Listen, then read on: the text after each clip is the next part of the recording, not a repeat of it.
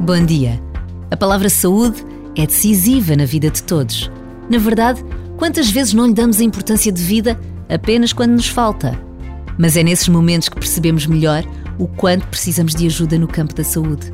Principalmente se pensarmos nos mais frágeis, mais pobres e desprotegidos. Serão sempre aqueles que sofrem as piores consequências quando a saúde lhes falta e não conseguem ser ajudados. Nesta pausa de reflexão e oração, rezemos por todos os profissionais de saúde e por todos os doentes.